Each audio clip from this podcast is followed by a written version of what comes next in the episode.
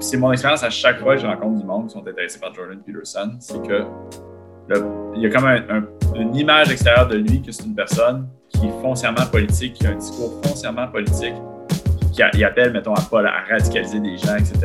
Ça n'a jamais été mon expérience.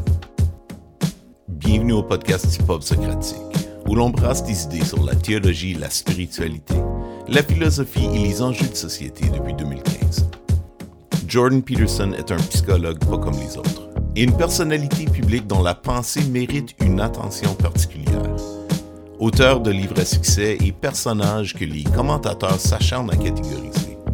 Ses réflexions sur les récits bibliques sont d'un intérêt particulier, autant pour les chrétiens que pour bon nombre de personnes sur tout le spectre de la croyance, qui se sentent néanmoins curieusement interpellées. Dans ce deuxième épisode de notre conversation à propos de l'influence de Peterson, nous nous penchons en particulier sur cet aspect de sa pensée, en compagnie de nos invités Jonathan Pajot, Sophie Daus, Sabin Lévesque et Teresa Tropea, et de notre modérateur Charles Boisvert. Dans le fond, on s'est laissé, Sophie, t'amener une réflexion sur euh, la symbolique euh, d'être éprouvé un peu par le feu ou est-ce que tu illustrais la notion du buisson, tu sais, ardent même. Euh, puis là, tu posais une question à Jonathan. Je te laisserais peut-être la, reformuler puis la relancer à Jonathan, puis on pourrait écouter sa réponse. Ben, euh, c'est ça. En fait, je suis comme un peu gênée de, la demander parce qu'en même temps, c'est comme un peu, je, formule une hypothèse sur ce que Jordan Peterson vit, mais en même temps, c'est plus le la, trame plus grande qui, qui m'interpelle, mettons, mais c'est comme de se dire que, bon, Robert Johnson, qui est un, je pense qu'on pourrait le nommer comme un psychologue euh, archétypal, ou tout cas qui s'intéressait aux archétypes, puis qui disait à un moment donné, quand on frappe un point dans notre vie où est-ce qu'il y a un feu qui ne veut pas se consumer, qui ne veut pas s'éteindre, puis que peu importe ce qu'on essaye de faire, ça lâche pas, c'est assuré, c'est comme tous les êtres humains refusent ça, veulent pas ça, mais en même temps, ce point-là est un point de assurément, lui disait, c'est la rencontre avec le divin. C'est comme c'est. Euh, puis euh, j'écoutais Jordan Peterson qui disait qu'il était comme dans un point qu'il il, sait juste pas. Puis je me disais, est-ce que vu que lui, sa vie est très intense, donc il a fait des grandes choses, ben son, son genre de Waterloo, dans un sens, va être euh, très intense, puis que peut-être, je sais pas, je, je, me demandais, ah, c'est ça que. Parce que moi, dans ma vie, ça en fait, c'est parce que moi, ça m'est arrivé d'avoir une, situation où est-ce que peu importe ce que j'essayais de faire, ça n'a jamais marché, puis j'ai senti que j'avais vécu une genre de, mort et de renaissance, mettons, ou d'un genre de mm-hmm. rencontre avec quelque chose de, puis c'était quelque chose qui m'a qui, qui m'a forcé à me mettre à genoux, à me, à me soumettre dans un sens. Puis ça prenait quelque chose qui allait me mettre à... Ça prenait quelque hmm. chose qui allait vraiment me traîner dans un sens. J'ai eu l'impression que... Puis bref, je me posais la question si, si ça pouvait peut-être être ça qui vivait ou... Ben, c'est sûr que c'est difficile de savoir ce qui va arriver, mais je pense que moi, c'est ça que je le perçois un petit peu comme ça. Euh, peu importe la causalité physique de, la chose, comme tu disais au niveau de l'histoire, euh, c'est comme s'il est mené à avoir, comment je peux dire, c'est-à-dire que son idée de porter le poids sur, sur tes épaules ou de porter le monde sur tes épaules, ben, à un moment donné, le poids, il devient tellement lourd, puis comme si son poids, il fait juste grossir, grossir, grossir, sa souffrance grossit, grossit, grossit, puis c'est comme si, je pense que c'est ça, l'espoir que moi j'ai, en tout cas, c'est qu'il va s'abandonner à, quelque chose de plus grand que lui, là. Euh, puis que ça va, que ça va pas nécessairement, même pas nécessairement euh, enlever sa souffrance, ça se peut que non, mais il y a quand même c'est dur de parler de ça comme ça, mais il y a, quelque chose dans les saints que tu vois dans, les. Il y a beaucoup dans l'histoire des saints des histoires de souffrance, c'est-à-dire que les gens vivent une souffrance extrême, ça les amène à, à une rencontre, disons, avec. Euh, c'est comme si tout est enlevé. Là. Toutes les externalités, toutes les choses externes sont enlevées, toutes les, toutes les buffers qu'on se donne, toutes les. Mm. C'est comme si tu n'as plus la force de toute façon de les garder. Tu sais, je dis dans ma conversation avec Jordan, moi j'étais surpris parce que tu sais, c'était en public. Là. Puis là, tu sais, il était, il était, il avait aucune barrière. là. Il n'y avait aucun, il avait rien. Il était prêt à dire n'importe quoi. là. Il y avait, il avait aucun désir de garder la face ou de, de, de, sais, de- c'était comme, c'est comme il n'y a plus la force. Là. Mm. Tu sais, c'est- il y a quelque chose dans ça qui, qui peut, qui, qui peut être vraiment euh, transformateur. tu sais. C'est pas le fun de le voir arriver, mais c'est sûr que ça peut. Ça peut. C'est drôle, Jonathan. je- on dirait qu'avec ce que tu dis, quand tu parles qu'on se reconnaît dans la souffrance des saints, il y a quelque chose dans cette, euh, ce rapprochement-là entre des expériences difficiles qu'ils ont vécues, notre propre souffrance, puis comment que ça nous aide à pouvoir aller de l'avant. Euh, puis dans ce qu'on disait par rapport à Peterson euh, un peu précédemment, c'est le- le côté de lui où est-ce que tu le sens déchiré entre euh, différentes réalités qui tient entre ses bras. Il te parle du, côté que tu veux faire le bien, mais tu es porté par un élan, que ta vie, c'est le chaos, puis c'est dur, puis tu essaies de mettre de l'ordre là-dedans, puis il y a une tension, euh, puis Sophie, tu nommais un peu avec euh, tes expériences, où est-ce que tu es allé voir différentes réflexions, philosophie, New Age, puis tu sentais que tabarouette, tu fais pas le pont avec quelque chose qui est important de faire le pont dans d'autres aspects de la vie. J'ai comme le feeling, est-ce que est-ce que c'est comme l'espèce de saint laïque moderne sur lequel les gens vont voir? Non, mais dans le sens, il, représente une figure particulière dans le développement personnel, dans le côté où est-ce que la souffrance qu'il porte et la grande transparence qu'il a offert sur sa souffrance. Le gars s'est pas caché derrière une image d'homme tout-puissant. Tu, tu le vois comment il est déchiré, puis on dirait qu'on s'identifie dans la personne. Ouais. Sur ça, ça, Charles, j'allais dire oui, effectivement, comme je le vois pas comme un saint laïque, sincèrement, moi non, sincèrement, mais qu'est-ce que j'apprécie beaucoup de lui quand j'ai vu ses interviews avec toi, Jonathan, avec un autre aussi, je me rappelle Tim Ferriss aussi, tu vois qu'il vient aux larmes facilement, mais il l'a dit, hein, Jonathan, il te l'a dit au début, il dit il y a, il y a beaucoup de misère avec euh, la résilience, euh, résilience émotionnelle, non? Mais oui, ça, ça me rapproche à lui, Charles. Sur ce point, je trouve que oui, parce qu'il est humain. Il n'a pas peur de le dire. Il dit, hein, moi, tu, tu sais qu'il étudie beaucoup toutes les, les grosses histoires d'horreur du Mhm. 20e siècle. Alors, il y a tout ça dans sa tête, je trouve. Ouais. Je trouve que c'est comme toute la force intellectuelle mis dans euh, un corps d'homme brisé un peu. Tu sais, comme Mhm. quand tu parlais de father figure, là, mais le côté aussi, tu sais, un, un homme qui pleure, c'est pas comme une femme qui pleure. Il y a- y de quoi de particulier là-dedans? Est-ce que est-ce qu'il a, il aura amené autant d'hommes à s'intéresser à lui parce qu'il aura, euh, comment dire, ramené un accès euh, de la masculinité à cette part-là de fragilité d'une certaine façon. Je sais pas, je, dis n'importe quoi.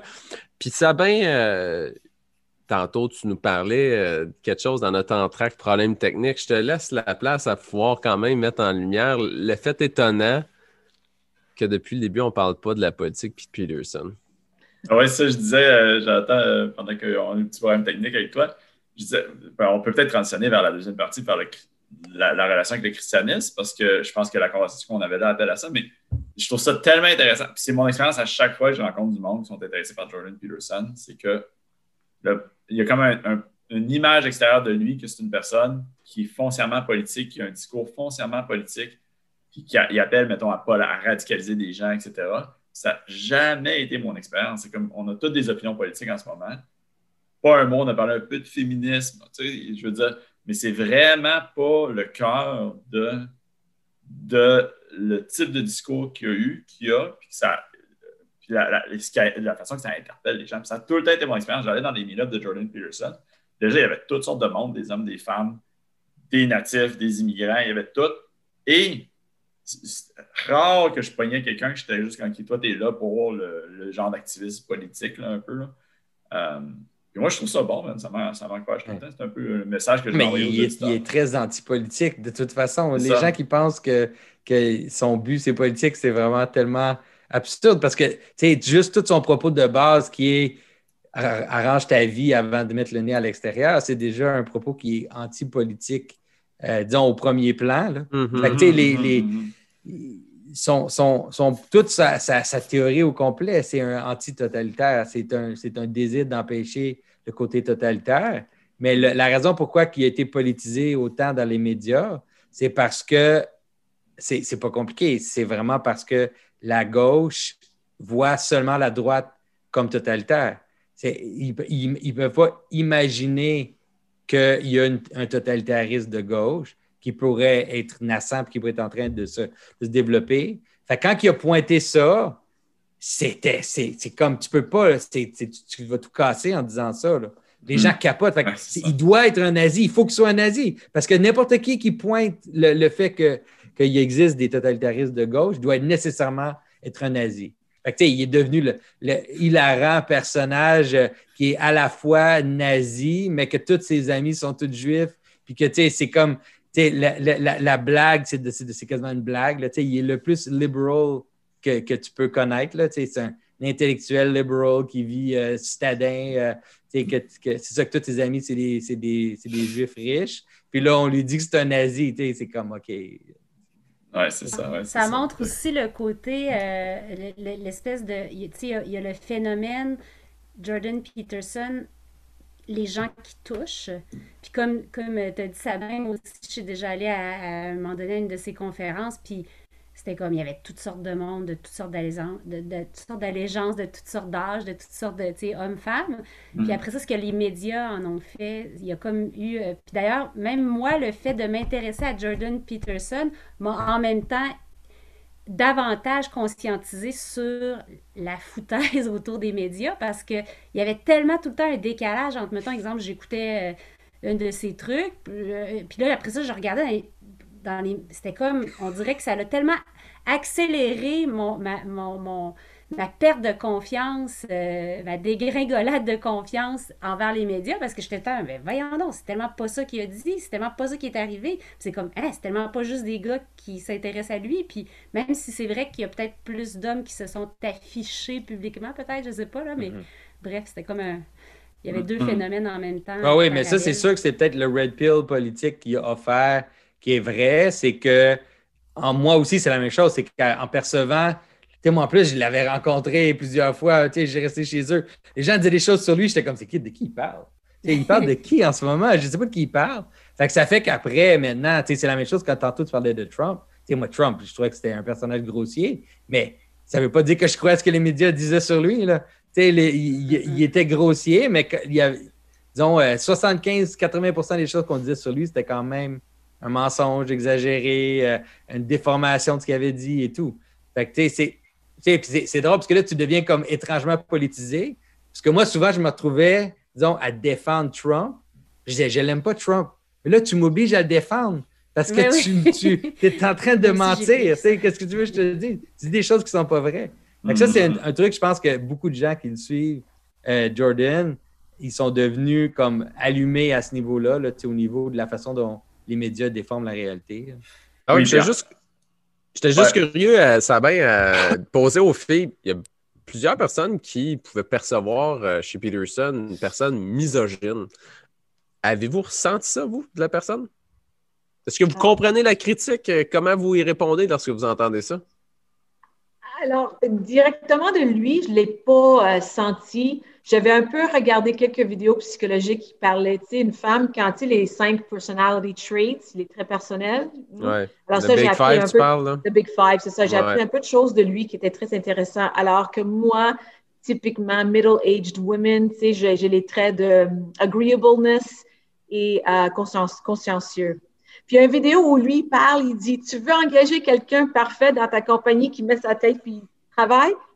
Uh, You know, hire a middle-aged woman, right? Puis là, je disais Colin, connais ça, là. Alors pour moi, non, il me parlait comme. Puis l'affaire, quand il parlait, il disait, tu sais, il y a beaucoup de femmes que je connais, ils doivent faire une décision dans leur vie, tu sais, une famille ou, une carrière. Moi, je n'ai pas de famille, j'ai pas d'enfants, mais c'est pas parce que j'ai vraiment choisi la carrière, c'est un peu, j'ai tombé dedans. Alors ça, ça me parlait de manière, pour moi, personnellement, Mais je sais qu'il y a des femmes que non, ils parlent de cette façon, c'est horrible, c'est misogène, non? C'est ça, on dit en français. Mais rappelez-vous l'article sur le New York Times où il a dit le mot enforced monogamy? Mm-hmm. Alors, j'ai un de mes amis, c'est un gars, il me dit, Terry, il a dit ça. Puis là, j'ai relu l'article. Apparemment, il était euh, pris hors contexte. Mais peut-être vous, vous, connaissez ça, vous ben autres. oui, c'est pas, pas difficile à comprendre. Hein. C'est-à-dire, enforced monogamy, c'est un terme technique. Exactement. Sociologie. C'est un terme technique de sociologie qui explique des sociétés où il y a une pression sociale, pas comme un roi avec une épée. Il y a juste des pressions sociales qui, qui poussent les hommes à avoir seulement une femme. Oui. Exactement, Jonathan. Mais le point, c'est que moi, je ne connais pas ce mot. Ok, Je ne connaissais pas ce mot. Mais quand j'ai lu sur son mm-hmm. site et d'autres choses, j'ai vu que lui aussi, il dit c'est pas moi qui ai mis ce mot en, sur le, ça existe déjà, c'est dans les, choses techniques et tout ça. Mais ça, ça moi, moi, ça m'a montré mon ignorance, right, mm. euh, que, que, je mm. connais pas. Alors, ça aussi, maintenant, ça va donner un peu, comme je pense que Sophie a dit un peu tantôt, tu commences à voir, tu te dis, wow, tu sais, c'est beaucoup plus deep que j'en pense. Alors, il faut vraiment faire attention quand on, on, on saute, à, saute, à, des conclusions.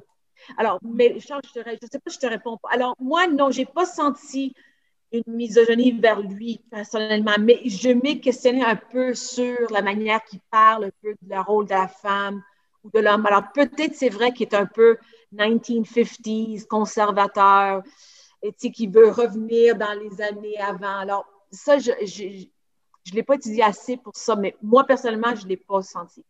Hmm. Toi, Sophie? Moi, j'ai pas senti euh, de misogynie du tout. Euh, Vraiment pas. Puis même, des fois, j'avais l'impression que c'était plus justement son côté euh, un peu provocateur qui aimait ça, faisait ce ton-là parce que justement, ça, ça tu sais, comme justement avec sa, fameuse entrevue avec, euh, comment qu'elle s'appelait, la, la, journaliste british. Ouais, c'est ça. ça, c'était quand même délicieux. Mais euh, dans le fond, il y a une chose par contre que, que je me pose comme question par rapport à, à Jordan Peterson. Étant donné que son, on dirait que son, son focus, ou peut-être pas un focus conscient, mais en tout cas, son, approche était beaucoup comme un peu de, légitimer, légitimiser le patriarcat, ce que le patriarcat avait de bon, ce que le, masculin, la masculinité avait de bon. Des, des fois, j'ai eu l'impression, puis étant donné que ça s'inscrivait dans une, dans une tradition mettons, occidental, ou est-ce que c'est le, le, cerveau, l'esprit le, analytique qui est de l'avant beaucoup? J'ai quand même... Euh, je suis restée sur ma faim, mais il n'y a, a pas besoin de répondre à, tous mes besoins. mais euh, je suis restée un peu sur ma faim en termes de des archétypes féminins euh, plus complets, puis plus vastes. Puis des fois, par rapport à la mais en tout cas, ce que j'en connais, je connais pas grand-chose là-dessus finalement, mais mettons, euh, ce qui est pré-chrétien est des fois plus intéressant au niveau d'archétypes féminins, parce que dans le fond, euh, il y a des archétypes, mettons, exemple, dans, dans, dans les mythologies celtes, où est-ce qu'une femme pouvait être à la fois euh, une guerrière, une mère, une leader, puis ça l'enlevait pas à rien, tu sais, puis nous, on, on, a vécu dans une époque où est-ce que, puis ça, je le reproche autant au féminisme que au, à une certaine version du patriarcat, c'est comme un peu des rôles plus limités de la femme, dans le sens que euh, la femme féministe, fallait qu'elle choisisse sa carrière, comme qu'elle devienne... Euh, puis là, sinon, c'était comme... il euh, y a rien. Une régression, là. Ouais, puis donc, donc là-dessus, j'avais l'impression que c'était pas sa force là, d'être cap...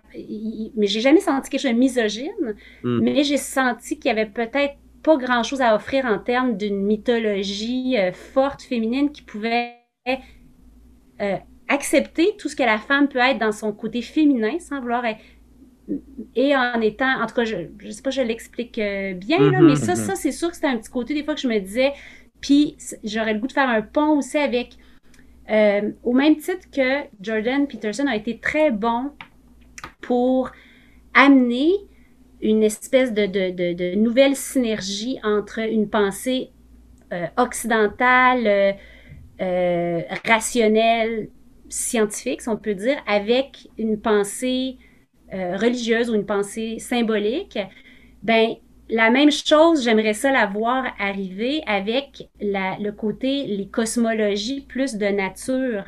Donc, mettons, soit des, des, des cultures pré-chrétiennes ou encore, mettons, des, des euh, les peuples premiers, si on peut dire, qui ont, qui ont une réelle cosmologie de la nature, puis toute une façon de comprendre le corps, euh, en tout cas, là, je, fais. ça serait un questionnement à savoir qu'est-ce qui fait qu'il mm. s'intéresse autant, dans le fond, au narratif chrétien pour comprendre, on va dire, certaines grandes histoires et pourquoi pas aller dans d'autres types de narratifs pour investir certains phénomènes. C'est ça que tu dis? Oui, ben c'est ça, mais c'est parce qu'en même temps, c'est-à-dire que ce pont-là aurait besoin d'être fait, je pense, dans mm. notre culture actuelle. C'est que mm. là, lui, mettons, peut-être que la, chrétienté a quelque chose de.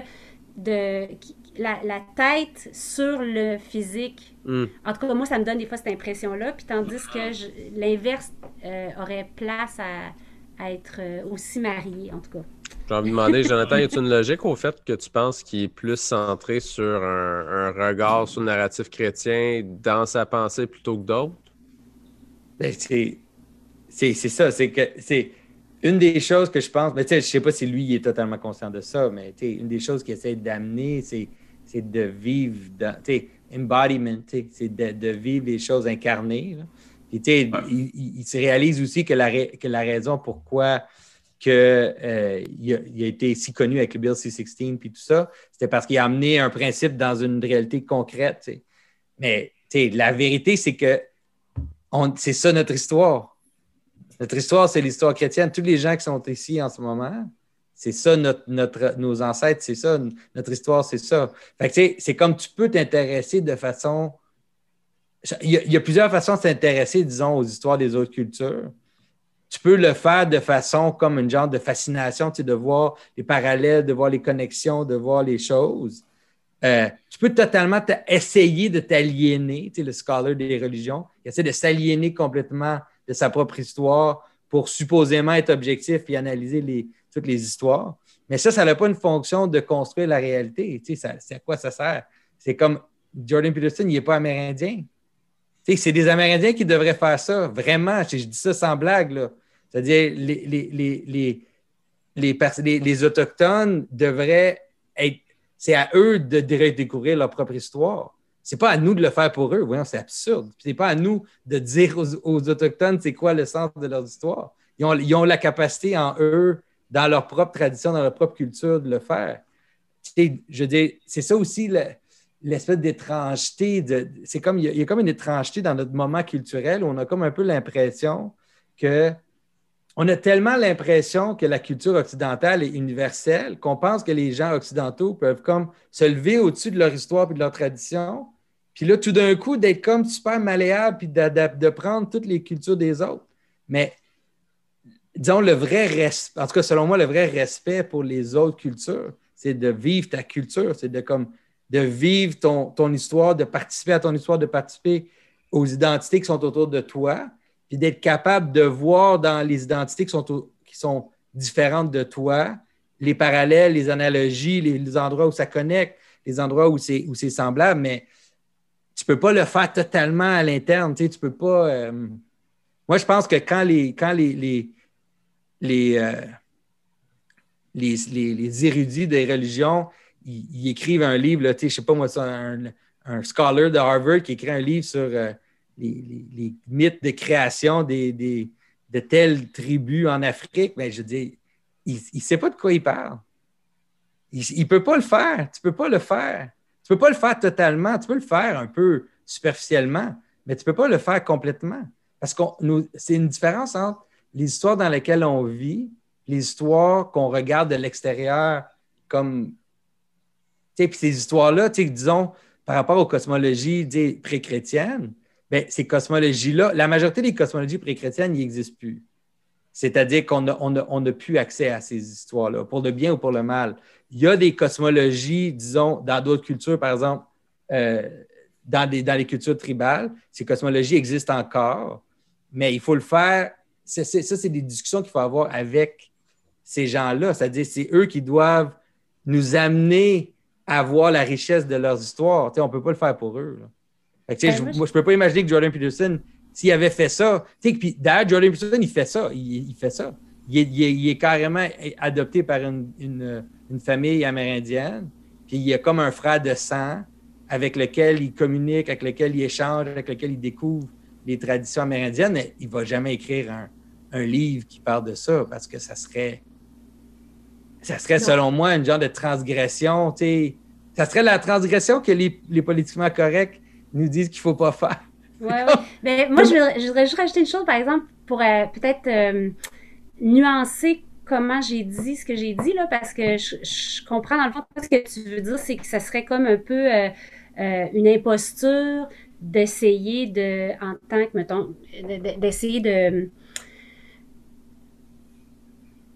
développer ces cosmologies-là. Mais moi, c'était pas tout à fait dans ce sens-là que je voulais dire. Enfin, je vais essayer de le nommer autrement. C'est que, exemple, mettons, au même titre que venant de la tradition chrétienne, beaucoup de gens se sont sentis aliénés à un moment donné de la chrétienté à cause de plein de choses, de plein, plein, plein de choses qui ont fait qu'à un moment donné, tu fais comme, je veux plus ça, puis je veux plus m'associer à ça, puis à un moment donné, tu deviens que tu garoches tout comme, tu, tu garoches tout, tout, tout complètement, alors qu'il y a plein de choses qui peuvent encore être valables là-dedans, qui ont besoin d'être euh, ravivés. Mais il y a une raison pour laquelle les gens ont garoché ça. C'est parce qu'il y avait des réelles erreurs. Donc, au même titre, notre monde très rationnel, matérialiste, a, c'est pas pour rien qu'il y a des gens qui cherchent d'autres réponses à ça, puis qui garochent aussi un peu le bébé avec l'eau du bain au point d'en venir à fantasmer sur des idées qui n'existent pas, d'une d'un espèce de, de, je sais pas, de, de, socialisme, communautarisme, puis même aussi les fantasmes qu'on peut avoir par rapport à des anciens, euh, des anciennes cultures ou tout ça. Mais c'est plus dans le sens de, au même titre que Jordan Peterson a été capable d'aller chercher les éléments fondamentaux d'une philosophie ou d'une spiritualité dans la chrétienté, puis d'être capable d'essayer de faire un mariage entre comment on pense en tant que contemporain aujourd'hui, puis qu'est-ce qu'il y avait là-dedans, puis d'essayer, je me dis, on est tous, puis là, là, ce sera le côté où est-ce que peut-être que je vais avoir de l'air à bâtardiser là, mon, mon discours, puis c'est peut-être aussi le cas, là, mais c'est que dans le fond, on est quand même tous et toutes des, des, des humains de chair, on vient de la nature, puis on sent quand même ce besoin, ce désir-là.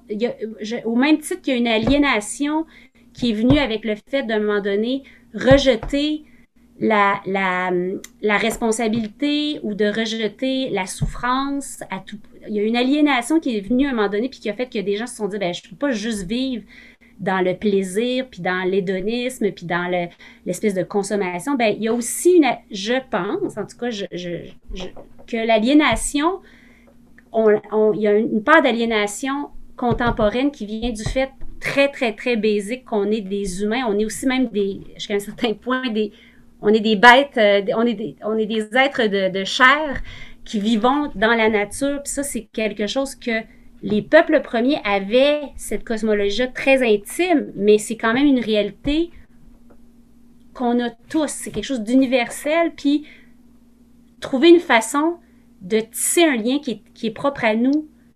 Après ça, chaque, chaque culture peut-être sera amenée à le faire, mais je veux dire, il y a quand même, pour moi en tout cas, ce... ce puis je dis pas que j'aimerais que Jordan Peterson fasse ça, là, mais je veux juste dire, j'aimerais que... il me semble qu'on serait mûr pour que dans notre paysage intellectuel et spirituel, il y ait des formes pertinentes, puis, puis euh, honnêtes, puis sincères, qui viennent de l'intérieur, qui se fassent. Mais ça, je, je, je m'écarte un peu du sujet dans un sens. C'est particulier, on dirait que dans ma tête, ça me vient, c'est comme la course à la profondeur. On recherche la profondeur qui, peuvent, qui peut nous amener à pouvoir, comment dire, entendre, écouter cette profondeur-là, mais, mais puis qui va la partager sur la scène publique de la manière la plus intéressante aussi. Tu sais, euh, on dirait que tu, parles de cette quête-là où on veut entendre, on, voudrait qu'il y ait quelque chose d'émergent. Puis là, tu, comme Peterson a été émergent, c'est comme lui qui a gagné la course en jasant de ça, en tout cas dans les dernières années. Ben, c'est parce que lui aussi, il parlait souvent du pouvoir des mots, puis de, mm-hmm. comme le pouvoir d'articuler les choses. En même temps, les mots, des fois, c'est pas assez précis pour décrire des Mm-hmm. choses qui sont plus grandes que nous, mais cette, cette, façon-là qu'il y a eu d'articuler les choses l'a rendu. Ouais. Presque tout le monde va se dire ça souvent. Ah, ça, ça venait rejoindre des choses que je ressentais ou que je. Ou que je tu sais, c'est comme ça vient donner un, un contour, une forme, une vie à quelque chose qui est là ou ça vient le, le, le définir. Mm. Ben, en- fait que c'est un petit peu ça, mais en tout cas, comme je dis, je, je, je, je m'écartais un- peut-être euh, un peu du sujet. Mm. mais c'était Non, mais je lien que pense- je faisais avec les, les femmes, là aussi. Ouais. Moi, je pense que je peux le reconnecter au sujet parce que ça me parle ce que tu, ce que tu dis là. J'ai beaucoup de choses à, à dire. Je pense qu'il y a une combinaison de facteurs. Il y a, il y a ce que Jonathan dit que euh, je ne suis pas un peu pas d'accord qu'une personne blanche ne peut pas euh, parler de, de- des histoires autochtones, mais je pense que le point, c'est qu'il faut que tu la vives, l'histoire. Tu ne peux pas juste la regarder de l'extérieur. Quelqu'un qui veut parler de l'histoire de, de notre culture, il faut qu'il vive cette culture. Ouais? C'est- c'est- tu ne peux pas juste faire un travail académique, anthropologique. Euh, puis je pense, peux, je mais ça va être superficiel. C'est Ça peut, correct ça va être aussi. superficiel, Les choses ça, superficielles oui. sont correctes oui, d'être superficielles, mais il faut les reconnaître comme étant superficielles. Oui, c'est ça. Ça me faisait penser un peu, puis je dis vraiment, surtout pas que c'est ton cas, mais j'ai une expérience. J'ai travaillé dans le tourisme pendant, pendant trois ans, puis j'avais beaucoup de clients américains, puis j'ai une expérience avec une cliente américaine, fille typique de New York. C'était toute une gang de, filles de New York, c'était un bachelorette. Euh, puis la fille, ses parents, ils venaient de déménager en Caroline du Sud. Puis là, elle me partageait qu'elle, là, elle pouvait plus aller visiter ses parents en Caroline du Sud parce qu'elle était comme, les gens, c'est tous des racistes vraiment une déconnexion complète de ses confrères américains qui habitent en Caroline du Sud. Puis là, dans la même phrase, elle me dit je, je- Tu sais, j'étais allé en voyage en Inde. Puis là, mon- j'ai tellement plus connecté que les gens en Inde. Ils sont tellement plus comme moi. Ouais.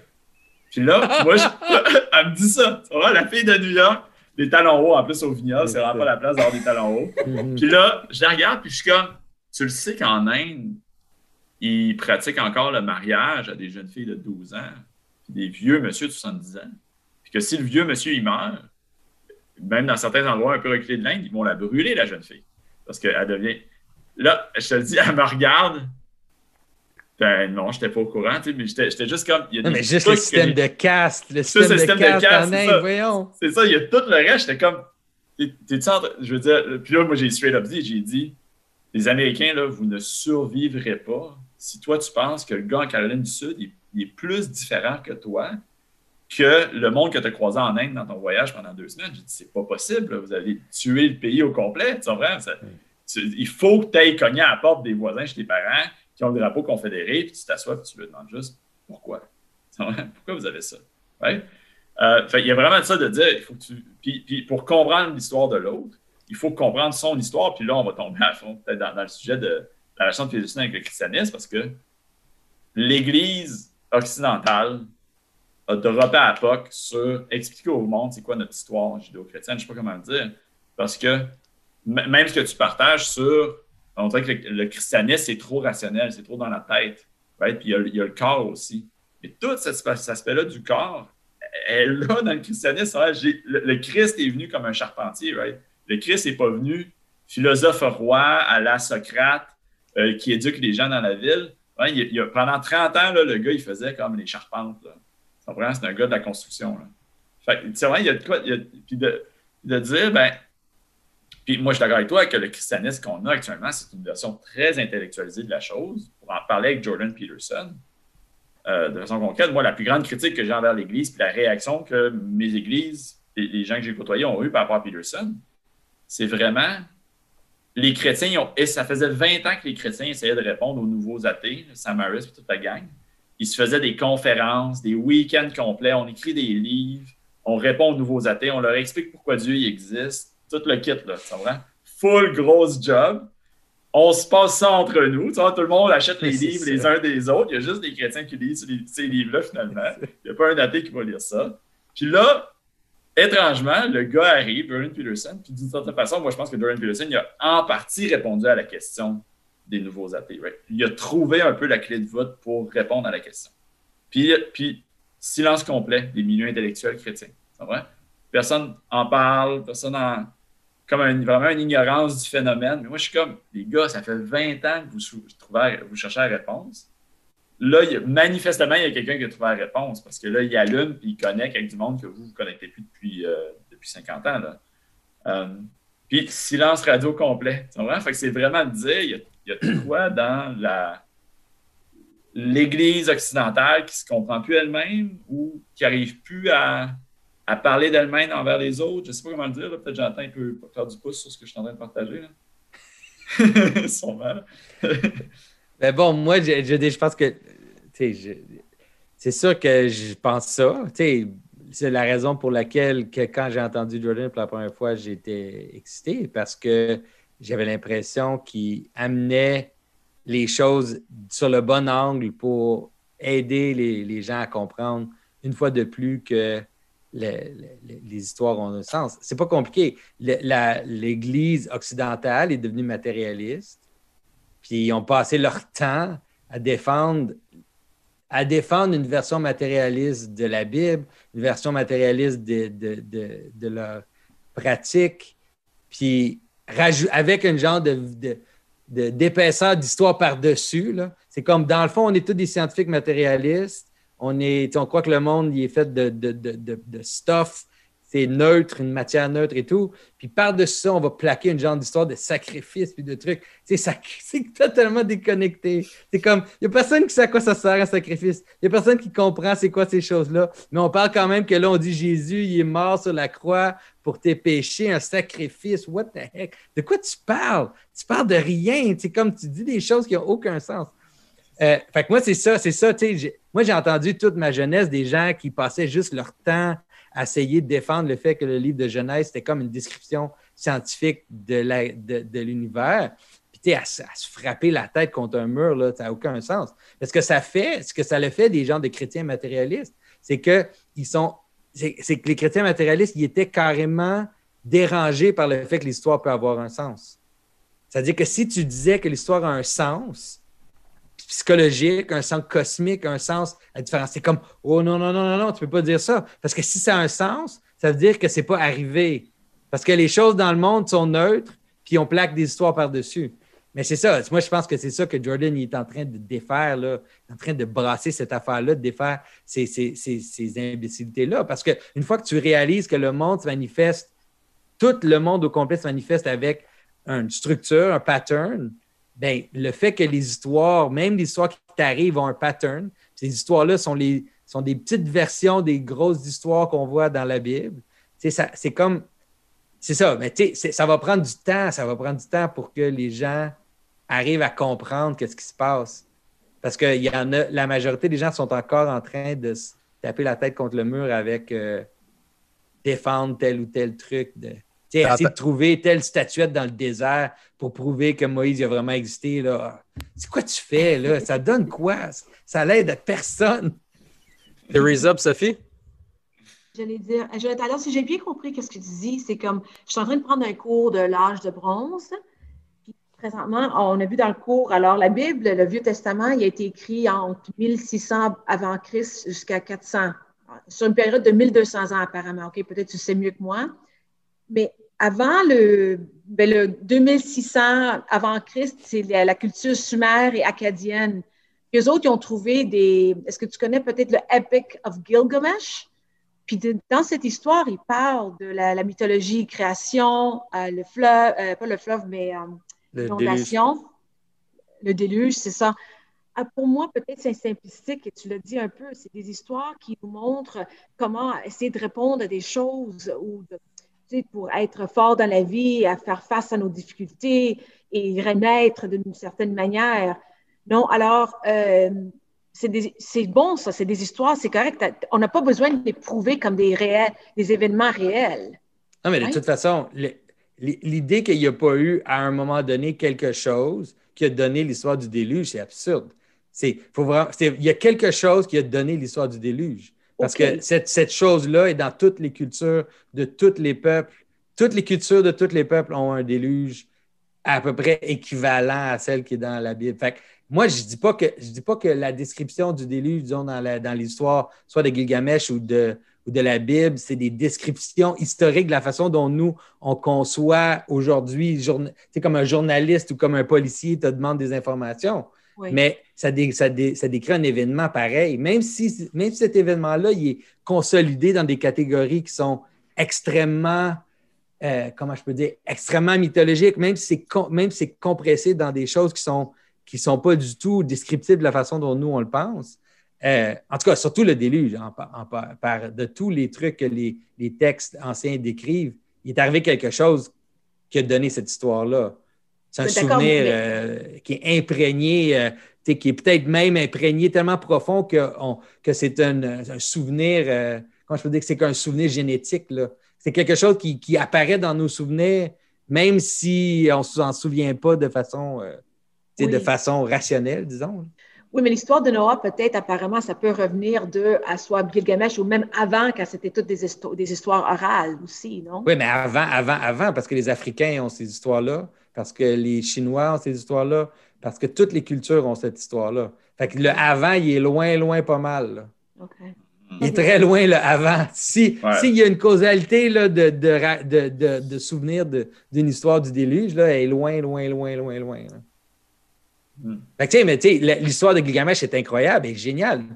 Moi, je, trouve que d'avoir découvert l'histoire de Gilgamesh dans l'âge moderne, c'est une des étapes pour nous aider à comprendre un peu plus de quoi ça parle la Bible. Pas juste Gilgamesh, mais les, les cycles de, de, Baal, les, toutes les différentes.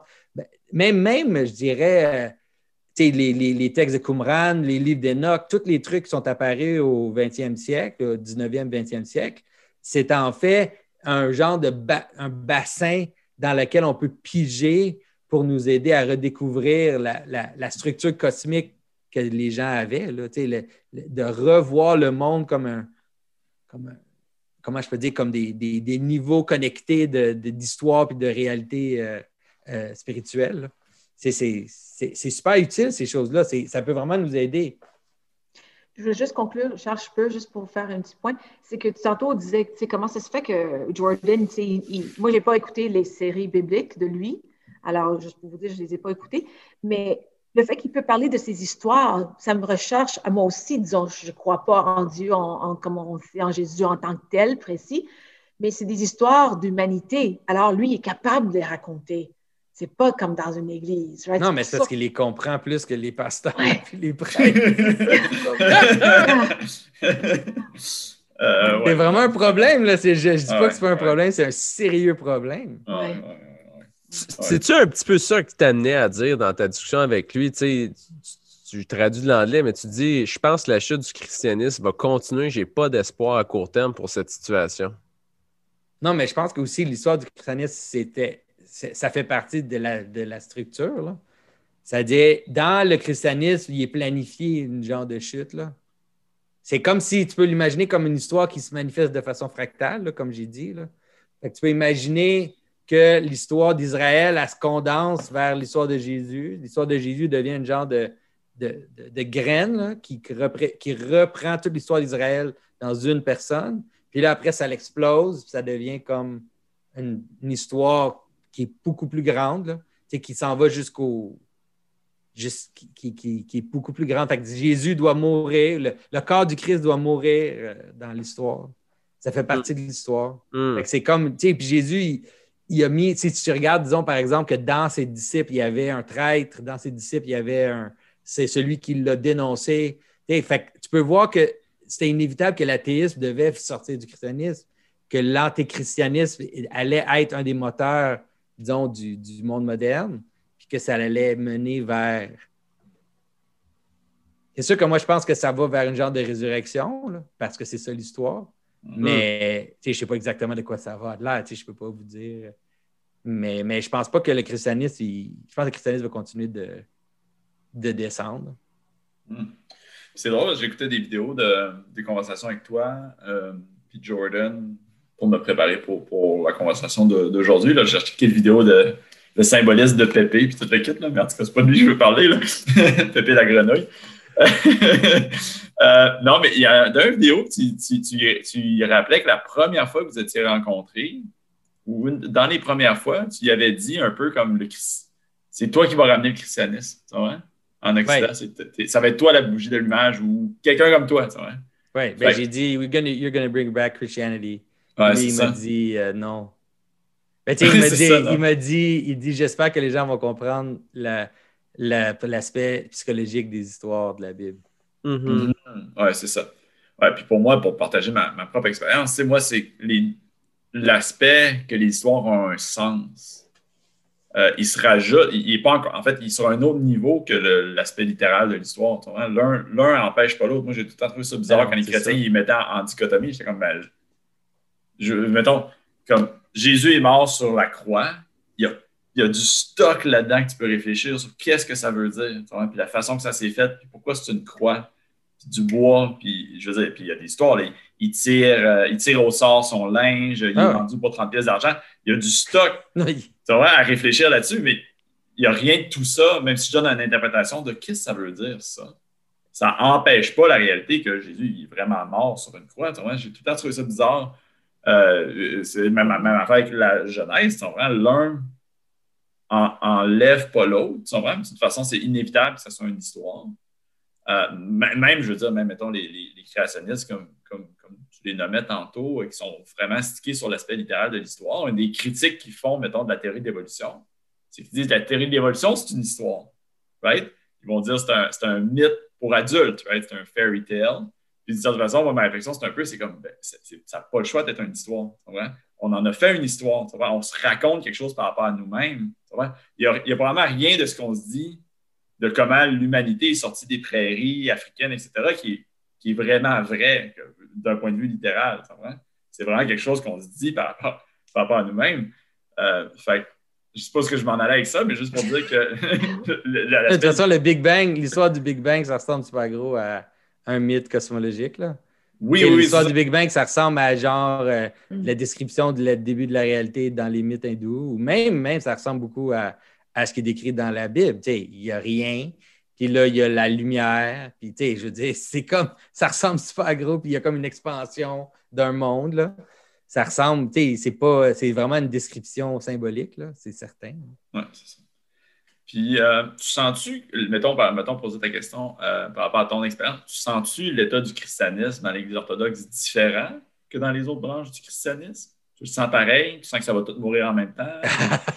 ou, ou le cadavre? Non, mais est- je, pense, je, je vais dire, je pense que dans la descente du christianisme, il va, il va avoir un, un raffinement. Là, tu sais, je ne vois pas ça juste comme un genre de. Je ne dis pas que ça va juste disparaître. Là. Il y a un raffinement qui va se passer. Je pense que il va avoir un, euh, un renouveau de l'essentiel, puis il va avoir un. Comment je peux dire? Un, il va avoir, ça va se, ça va se réduire vers des, un grain, vers quelque chose qui va donner un fruit après. Fait que, je pense, je pense qu'il va avoir un renouveau chrétien, mais il va être petit, c'est tout. Il va être très petit, puis il va être très cohérent, puis très compris, puis très. Mais c'est juste qu'il ne va pas nécessairement être un. Ça ne sera pas quelque chose qui va comme rem- tu sais, qui va euh, changer tout. Là. Ça va continuer de, comme ça continue. Là. Mais par rapport à, par rapport à l'orthodoxie, moi, je pense que, par rapport, comme par rapport à ce que Sophie disait, euh, dans l'orthodoxie, il y a un aspect cosmique qui est beaucoup plus présent. C'est-à-dire, il y a comme une exploration des hiérarchies de, de l'être qui descend jusque dans la. jusque dans une espèce de. Je dirais pas un animisme, mais l'idée des énergies divines qui sont comme. Qui sont sous-jacentes de toute la, la création, puis que toute la création a, a un, disons, un, un- un spark, un, un- une étincelle du divin. C'est quelque chose qui est peut-être plus proche de ce qu'elle de ce qu'elle dit qu'elle aimerait voir. Fait qu'on peut Mhm. voir. C'est pour ça que Mhm. tu vas voir, par exemple, beaucoup de, de, mo- de- de moines orthodoxes qui se retrouvent avec des animaux, là, qui vivent avec des ours ou qui vivent avec des. Il y a beaucoup de. Un peu comme, euh, comme, dans, Saint-François d'Assise, mais disons, genre Saint-François d'Assise, mais il y en a, y mille. Il n'y en a pas juste un, il y en a plein qui, ont comme ces genres d'interactions-là avec des animaux où, où on dirait que l'animal devient plus intelligent dans la rencontre avec, le saint, ou, bien où tu pourrais dire que l'intelligence apparaît pour ce saint-là, de, comment la création est un véhicule pour le divin. Euh, fait je pense que ça, c'est beaucoup plus, euh, c'est plus présent. J'ai l'impression qu'aussi le mysticisme est plus présent euh, tu sais, avec la prière de Jésus, puis la, la respiration. Le, tu sais, il y a comme tout un, un, un- une pratique mystique qui, est- qui s'est préservée. Um, que c'est pour Euh, ça que je pense que. Excuse. Non, mais c'est juste parce que ce que tu as parlé de, de l'espèce de. Comment tu as dit ça L'espèce de particule de divin qui se trouve comme. L'étincelle, disons. L'étincelle dans- oui. qui se trouve à, à travers comme toutes les strates, là. Mhm. Euh, ça me parle beaucoup. Puis en même temps, c'est drôle parce que ça rejoint aussi le, certaines hypothèses les plus actuelles au niveau de la science, au niveau de la Mhm. physique. C'est intéressant de- de... Ben, il y, a- il y a des textes qui sont écrits en ce moment là, des, par des, des personnes très intéressantes qui parlent du, du, euh, du principe anthropique de- du cosmos, c'est-à-dire l'idée que le cosmos est construit de façon intelligente ou, ou que l'intelligence ou la conscience, whatever nom que tu veux utiliser, là, que c'est une particule euh, fondamentale de l'univers, que c'est comme si l'univers se construit avec des niveaux de conscience. Mais c'est quelque chose que tu trouves vraiment là, chez Saint-Maxime le Confesseur, par exemple. C'est que Mhm. lui parle de ça vraiment de, de façon explicite. Puis il y a, il y a des, il y a des- il y a des- il y a des chercheurs qui écrivent des textes sur Saint-Maxime ou euh, Saint-Denis l'aéropagite, puis la relation entre la- le problème d'émergence puis le problème des hiérarchies de réalité. Là. Fait que c'est quelque chose qui se passe en ce moment. Tu sais, j'ai- D'ailleurs, sur mon poste, je vais probablement avoir des, certains chercheurs bientôt là, qui, qui, qui, qui vont parler de ça. Là. Hmm. Tu parles-tu tu, tu parles-tu du panpsychism, de, de conscience? conscience? Ben, c'est quelque chose qui est similaire au, au panpsychism.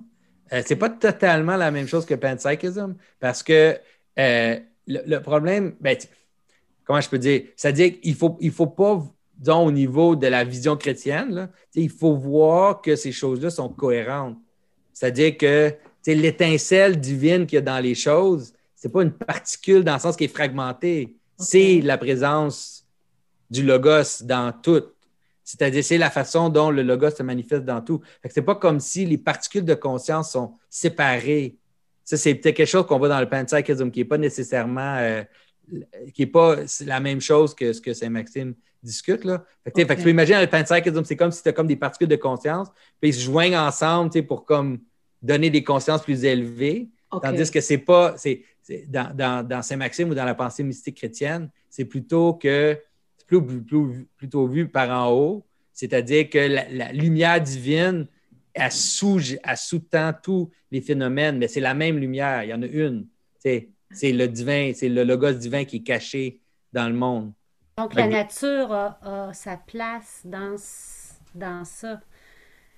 Dans Ben ce oui, c'est sûr. Tous les c'est aspects de la c'est création. Sais, quand même au début, un des premiers écrivains chrétiens, Just- Justin Martyr, il parle, il y a, il y a un terme qu'il utilise, c'est, le logos spermaticos, c'est-à-dire le logos qui est un grain caché dans la création, comme un seed, là, un grain Mm. caché. Fait que tout- toute la création, pour qu'elle existe, elle doit contenir, elle doit être connectée à Dieu, sinon elle ne peut pas exister. Fait que que là, une un- couple d'années, on a découvert euh, le boson d'Higgs dans la gravité. Puis dans une couple d'années, on va découvrir Non. le, le. Tu pas le logos. C'est ça, tu pas le calculer. Non, mais, mais, mais euh, Ça, c'est Jean-Claude Larcher qui serait bien heureux de la Et trouver. il serait content de le trouver, lui. ouais, mais, mais Jonathan, on a-tu besoin, on n'a pas besoin, pardon, si je te demande, les- cette affaire que tu dis de, de, de seed, right, qu'on va Ouais. peut-être trouver partout, c'est Dieu. Mais je pourrais y donner un autre nom, peut-être, non? Ou non? Tu peux, mais je sais pas pourquoi. là. C'est le mot qu'on a utilisé depuis 2000 ans pour en parler. C'est-à-dire, si tu voudrais utiliser un autre nom, ça serait un peu par. Comme ça serait nature. comme un désir d'être subversif, là? Non, non, non, mais comme Sophie tantôt a dit nature, pour moi, c'est un nom, non? Oui, mais le- C'est ça ça, c'est que ça dépend ce que tu veux dire par nature. Parce que le problème, c'est que les mots ont des sens, tu sais. Ouais. Fait que là, disons le mot nature de la façon qu'on l'utilise aujourd'hui, il est d'ailleurs très opposé à l'utilisation euh, originelle. là. Ouais, Mais tu sais, on utilise le mot nature comme un peu l'idée de quelque chose qui est intouché par l'intelligence. C'est ça qu'on veut dire quand on utilise le mot nature. Ça, c'est étrange. C'est-à-dire l'idée que la nature, c'est ce qui n'est pas touché par l'homme. Oui. Est-ce que je peux dire consciousness, comme Sam Harris, il dit? Oui, tu pourrais dire consciousness, puis tu pourrais, tu pourrais dire qu'à la source de consciousness, il y a infinite consciousness. Right. C'est correct, ça? Ça ressemble pas mal à euh, Dieu. Tu peux dire, euh, je savais que tu allais dire ça. Pourrais dire monade comme Leibniz. Là. Je veux dire, je- quand tu parlais des, des- des étincelles de, de Dieu, ça, ça, ça, ça sonne vraiment comme les monades de Leibniz. J'ai une question, euh, peut-être que j'entends. euh, Ça va finalement une réponse pour moi. Je me suis tout le temps demandé pourquoi les philosophes de l'Antiquité. Parce que, bon, je, là, j'étale mon savoir comme la tartinade, là, parce que je n'en connais pas tant que ça de la philosophie de l'Antiquité. Mais il y en- avec les néo-platoniciens, ils sont arrivés à une forme de conception d'un Dieu, Ouais. d'une intelligence derrière toutes les choses, l'un. Puis ils disaient même, on peut, tout ce qu'on peut dire, c'est ce qui n'est pas, mais on ne peut pas en parler directement. Il y il avait vraiment de quoi de frappant avec la métaphysique chrétienne qui est arrivée d'un autre angle complètement. Euh, puis là, ça s'est fusionné, bon, on connaît l'histoire, ça s'est fusionné dans la philosophie chrétienne, puis là, c'est allé jusqu'au Moyen Âge, dans le scolasticisme, etc. Mais qu'est-ce qui fait que la philosophie moderne, on, soit, on est comme parti du même point, de, j'ai l'impression, le même point de départ qui est comme la raison, puis la raison humaine de réfléchir aux choses, puis à l'existence des choses, mais on est arrivé vraiment à un autre point d'arrivée complètement différent. On est quasiment arrivé à l'inverse de ce que la philosophie antique Ouais. est arrivée finalement. Ben, c'est que- c'est qu'en fait, c'est qu'il y a eu un. Il y a eu des certains mouvements qui se sont faits à la fin du Moyen Âge là, occidental qui ont mené à ça. C'est pas. C'est plutôt que. C'est c'est compliqué à, à expliquer, mais c'est qu'il est arrivé comme un genre de double mouvement. là. C'est-à-dire qu'il y a eu un mouvement qui voulait placer Dieu très, très, très haut. Sais, comme euh, que Dieu, en fait, que Occam, lui, il voyait Dieu comme étant totalement au-dessus de toute manifestation, mais c'est juste ça qu'il voyait. Alors, Mm. mais la- à cause qu'il le voyait tellement haut, ben, il le déconnectait du, du réel. Fait que C'est comme si, en fait, ça faisait que Dieu devenait comme arbitraire, parce qu'il n'était pas connecté au réel. Mm. Puis il y a eu un autre mouvement qui est le contraire, qui est de faire de Dieu comme un, un gros être, là. Un, un être qui est vraiment gros, puis il a beaucoup de force, puis il est beaucoup puissant. Il est invisible, mais il est comme un être normal, mais qui est très, très, très puissant. Euh, puis à ce moment-là, tu le contiens à l'intérieur du cosmos. Fait que ces deux mouvements-là, là, ils mènent les deux vers euh, no good. Là. Ça mène vers des, vraiment des sérieux problèmes. Mm. Tandis que le, le mouvement traditionnel que tu trouves chez Saint-Denis, l'aéropagite, c'est de voir et un mouvement apophatique, c'est-à-dire de dire que Dieu est au-dessus de toute, toute, toute manifestation, au-dessus de tout, euh, de tout euh, nom, de toute conception, mais que toute la réalité découle de lui en même temps. C'est même Mhm. à cause de un que l'autre est vrai. Fait que si- il faut que tu gardes ces deux tensions-là ensemble pour que Mhm. le monde existe de façon qui peut continuer d'avoir des hiérarchies d'êtres qui descendent à travers, à travers le monde. Mm. Euh, fait c'est comme si fait que ces deux mouvements-là, disons, ils envoient la philosophie euh, occidentale dans un genre de, de swing, là, dans un genre Ah ouais. de, de- de- de pendule qui passe d'un idéalisme au matérialisme, mais qui n'est pas capable de trouver la connexion entre les deux. Fait que c'est comme on, on- on passe notre temps à passer de l'idéalisme au matérialisme, à, à- à- à la- une espèce de, de- d'idées, des, des idées qui sont comme euh, au-dessus, à finalement, ça, ça amène tout vers un genre de matérialisme, qu'est-ce que tu veux? Ouais, Mais c'est ça. que, mais il y a un truc, c'est ça, c'est qu'il y a, une, il y a une joke là-dedans. Il y, a, il y a vraiment une blague qui est qu'à- quand on arrive à la fin, il y a comme un. euh, euh, tu sais, à la fin, en ce moment, c'est ce qu'on voit, c'est que quand, quand, ils ont, quand les gens ont, ont pris pour acquis, disons, la conscience ou pris pour acquis l'espèce de, de point de vue humain, puis là, ils ont voulu réduire tout à la matière, puis là, on arrive à la fin, puis on essaie d'analyser l'intelligence avec les, avec les, euh, les outils matériels, ben, c'est là que tout d'un coup, tout devient comme Ouh! Ça commence à spinner, là. Les choses commencent à spinner. Puis là, maintenant, on peut voir, comme Jordan Peterson peut dire, le monde est fait de- de- de- d'actualité puis de potentiel. Puis là, tout d'un coup, les gens comprennent. C'est comme ça fait 500 ans que les gens ne comprennent pas Aristote. Mais quand là, tout d'un coup, on le dit dans un contexte de, de, de- de perception, sais, Heidegger, il était utile pour ça aussi. Là. Tout d'un coup, on dit OK, OK, oui, c'est vrai, parce que le monde il est trop complexe de toute façon. On ne peut pas le contenir. Fait que c'est sûr que ça, ça, manifeste- ça, ça se présente comme un potentiel. Fait que là, on, c'est comme si c'est, c'est ça le, le move. Là. Moi, c'est le move que j'essaie de faire aussi. Là. C'est comme on peut on arrive à la fin, puis là, ça tourne. Puis là, on peut comprendre c'est quoi Dieu, c'est quoi les intelligences, c'est quoi les, c'est quoi les niveaux de réalité? C'est, tout ça, c'est- d'un coup, c'est accessible aux gens. Peut-être pas à tout le c'est- monde encore, là, mais ça s'en vient. Messieurs, dames, vous êtes vraiment généreux là, euh, de votre temps. Puis avant qu'on se laisse, euh, j'ai deux questions euh, à vous poser. On a, tellement abordé du gros stock. Ma première question, là, c'est pour Sophie et Teresa pop socratique, on, parle de Peterson, on approche différents sujets dans une perspective de foi. Il y a Sabin, il y a Jonathan qui réfléchit, euh, qui amène beaucoup euh, d'eau au moulin sur la pensée de Peterson, le christianisme. Là, je m'imagine Sophie Teresa, là, ça comment dire, euh, une conversation assez unique d'avoir euh, une longue jasette comme ça sur le christianisme, sur Jordan Peterson en lien avec ça. Je suis juste curieux, quel effet c'était là pour vous, euh, cette discussion-là qu'on a présentement? Ben, en moi, ben, c'est correct, hein, tu voulais y aller, Thierry? Oui.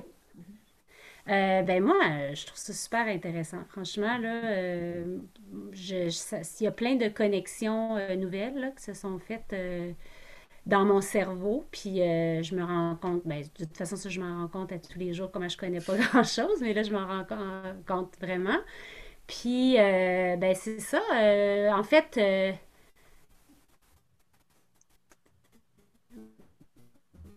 moi, j'ai un petit ce qui m'intéresse, c'est le. Euh, pardon? On t'a manqué. Veux juste répéter ta dernière phrase, ça a lagué. Ouais, ouais, ça a lagué un peu. Ah, ok, ok, excusez. Ben, ce que je disais, c'est que ce qui m'intéresse, c'est la vérité puis le sens. Hmm. Donc, à ce moment-là, ben, des gens qui sont dans des démarches de vérité et de sens qui me partagent euh, ça, ça. Tu sais, je, je, hmm. je, sais, je serais intéressée de vous reparler euh, tous et toutes dans six mois, voir où je suis. Hum, hum. Merci. Toi, Teresa? Non, moi aussi, c'est intéressant, oui. Alors, euh, moi, euh, je suis plutôt sur le. J'étais euh, grandi à catholique romaine, une famille italienne d'origine. Mais c'est sûr que je me questionne un peu. Alors, oui, j'ai bien aimé la discussion et tout. Alors, je regarde les deux côtés, mais je suis toujours sur mon côté atheiste. C'est que de voir pour moi, c'est pas assez. Je, cherche un peu quelque chose d'autre. Mais tu sais, je ne mets pas le nom de Jésus ou de Dieu en tant que tel. Mm-hmm. Mais c'est un mystère, non? Il n'y a personne de nous, en tout cas, moi, je dirais qu'il n'y a personne de nous qui sait la vérité. Non? On cherche un peu de comprendre c'est quoi, mais moi, je dirais, personne me peut, moi, je ne peux pas dire que Jonathan a raison ou, ou Sabin ou Sophie je pense qu'il y a quelque chose d'intéressant dans la recherche de la vérité, mais il y a aussi quelque chose de bien intéressant que Peterson a dit dans la dernière conversation avec Jordan. Il dit I don't know what would happen to you if you would fully believe in it. Je ne sais pas qu'est-ce qui t'arriverait si tu croirais pleinement à ça, à Dieu, au Christ, dans le sens, c'est quasiment s'il y a un Hitler qui te frapperait dans, dans cette espèce de, de foi intégrale qui s'intégrerait. En tout cas, il y avait quelque chose de fort là-dedans. Là. Non, mais Charles, moi, j'ai interprété ça. Effectivement, je pense que c'était avec Jonathan quand il disait, oui, quand il disait que if you truly believe in the full manifestation of Christ, que tu vraiment tu y dans la manifestation totale, parce qu'il parlait de l'Église, non, avec tout un peu les scandales il disait c'est dur, des fois c'est difficile à croire à l'Église avec les scandales, mais si tu crois tellement vraiment, quel type de personne tu vas devenir? Incroyablement mm-hmm. comme Jésus, non? Qui, qui, est mm. comme Jésus sur la terre? Il y en a très peu de personnes. C'est ça que moi j'ai compris. C'est ça que tu peux dire, Charles? Un peu que tu vas vraiment manifester vraiment les, valeurs chrétiennes. Ben, entre autres, ben, c'est c'est ça. Qu'est-ce que ça serait si, on, si la croyance, si la foi serait complète? Puis en effet, ça serait comme. On serait comme à l'image du Christ, mais on n'est pas pleinement à l'image du Christ, évidemment. Euh, merci les filles de votre réponse euh, là-dessus. Je trouve, ça, intéressant d'avoir votre, euh, votre point de vue. dernière question avant de se laisser. Peterson a eu une grosse dernière année. remplie de souffrance avec sa dépendance au benzodiazépine, un anxiolytique. il a traversé de multiples types de thérapies différentes. Il a passé un temps dans le coma aussi. Vraiment, le gars était très amoché, puis il revient de loin. Euh, c'est le moins qu'on puisse dire. Euh, j'étais juste curieux de vous entendre sur euh, votre perception de lui depuis ce retour-là, puis cette grande souffrance-là qu'il a vécue, en quoi est-ce que votre perception Peterson a changé du passé euh, comparativement à maintenant? Puis si oui, en quoi?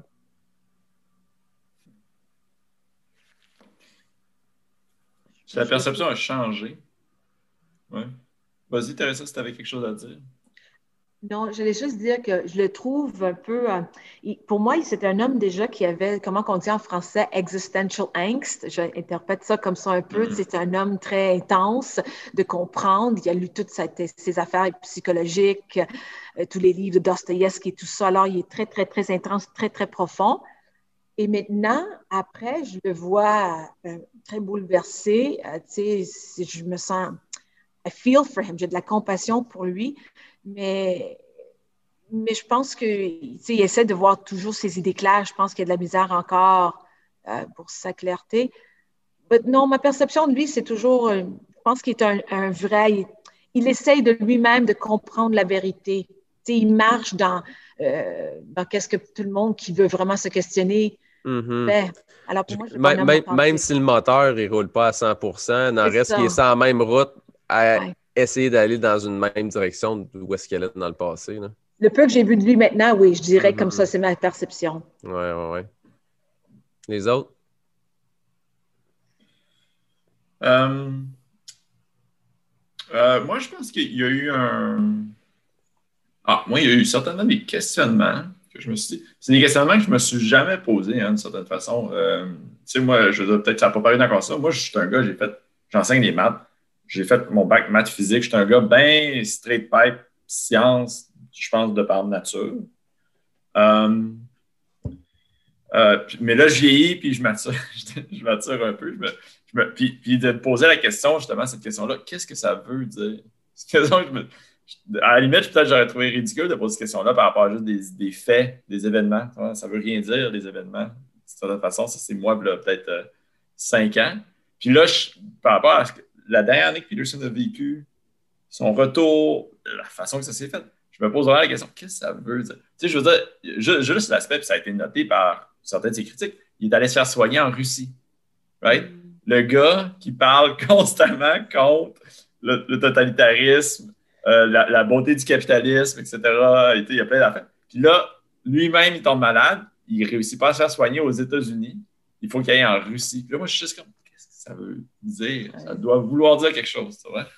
Euh, mais là, je suis pas bon pour savoir qu'est-ce que ça veut dire.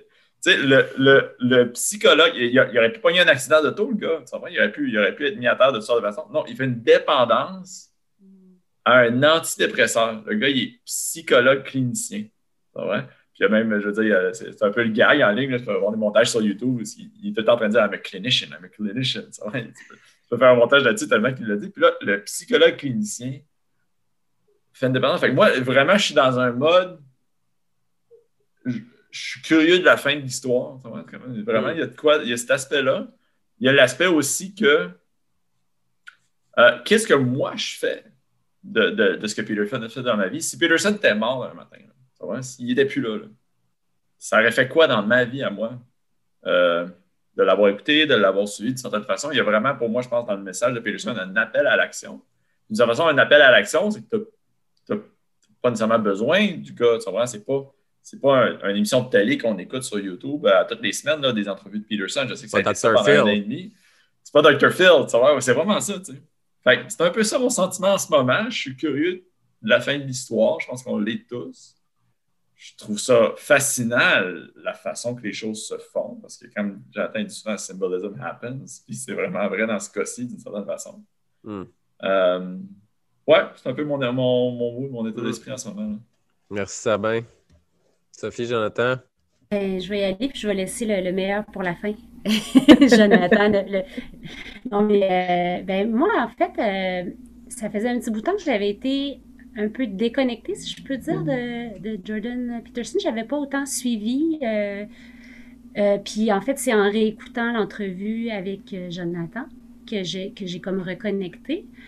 Puis, euh, c'est sûr que moi, j'ai quand même une nature extrêmement optimiste, là. Euh, donc, euh, j'ai confiance que, que, son chemin de, de ce, ce de quoi il parle est en train de se manifester dans sa vie. Puis donc, il va, il va trouver sa, sa même si c'est évident qu'il souffre énormément, c'est comme si pour moi, on dirait qu'il y, a un sens dans ce qu'il vit. En tout cas, tu sais, je veux pas le dire d'une manière qui n'est pas respectueuse de, de, la dureté de ce qu'il vit, mais j'ai comme vraiment confiance. Puis en même temps, une chose qui m'a que j'ai vraiment aimé dans, dans, la conversation que qu'il y a eu avec toi, Jonathan, c'est je me disais, j'ai toujours trouvé que la parole de Peterson non seulement était, était articulée, mais elle était vivante. Hmm, C'était comme hmm. quelque chose qui nous fait, qui fait quelque chose, qui fait que on, ça bouge en dedans de nous, puis ça nous fait avancer. Puis j'ai senti qu'elle était encore vivante, qui était encore sur le, sur le edge de sa pensée, même si il est affecté grandement par euh, tout ce qu'il vit.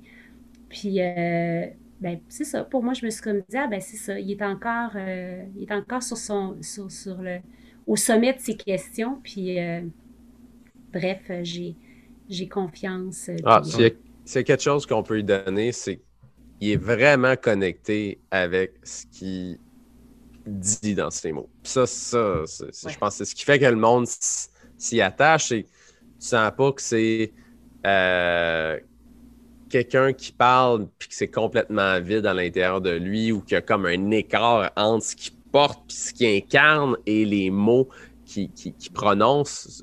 J'ai souvent dit au monde, si vous voulez vous faire une opinion de Peterson, oui, lire 12 Rules, ça peut être intéressant, mais l'écouter l'est encore plus parce que c'est lui qui le raconte. Puis là, tu as tout je trouve que ça rend beaucoup plus complet le- la compréhension des concepts qu'il dit puis de la personne. Jonathan?